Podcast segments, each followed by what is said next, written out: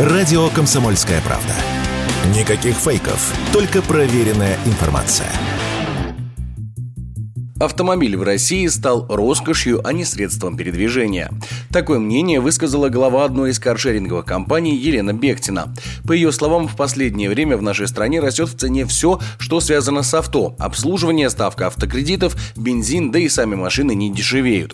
Мы решили проверить, на чем же все-таки передвигаться выгоднее – на собственном авто, на каршеринге или же такси. После введения санкций выбор автомобилей сильно упал, но многим до сих пор хочется себе хорошую иномарку, поэтому сконцентрируемся сконцентрируемся на китайских авто.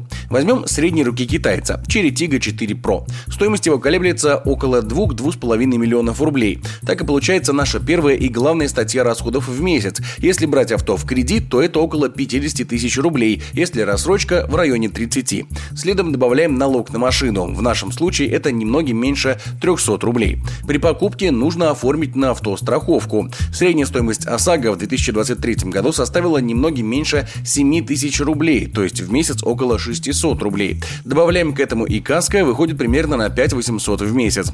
Конечно, такие расчеты делаются при условии, что мы очень аккуратны за рулем, иначе и страховой полис выйдет нам дороже. К тому же он и без этого вырос в цене. Об этом радио «Комсомольская правда» рассказал президент Российского союза автостраховщиков Евгений Уфимцев.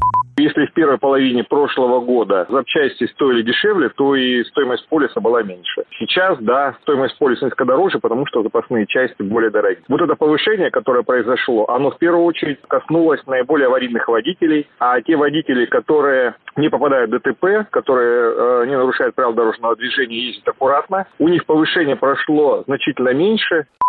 По статистике, около 40% россиян тратят на обслуживание своего авто 10-30 тысяч рублей в год. Получаем 2,5 тысячи рублей в месяц. К сожалению, в настоящее время найти дешевые запчасти крайне проблематично, а время их доставки может растянуться на несколько месяцев. Поэтому стоит запастись как деньгами, так и терпением. Об этом радио «Комсомольская правда» рассказал член правления Союза автосервисов, вице-президент Международной ассоциации ребилдеров Дмитрий Даньшов.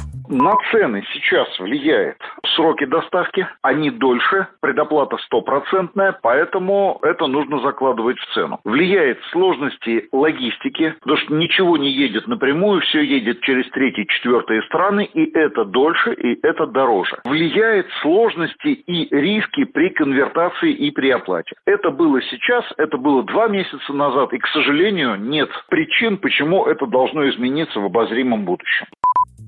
Не уезжая далеко, считаем тут и шиномонтаж. Если раскидать получившиеся траты по месяцам, то выходит чуть больше 250 рублей. Расходы на топливо около 6 тысяч рублей в месяц. Остается заложить деньги на автомойку, условные 500 рублей. Без учета штрафов, представим, что вы идеальный водитель, в месяц за автомобиль в рассрочку вам придется отдавать около 47 тысяч рублей. Кредитный автомобиль обойдется в 66,5 тысяч.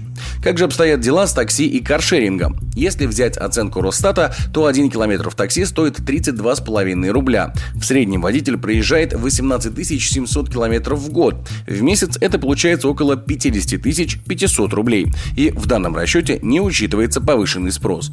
Для каршеринга берем те же 18 700 километров пробега в год и среднюю скорость движения по городу 55 километров в час.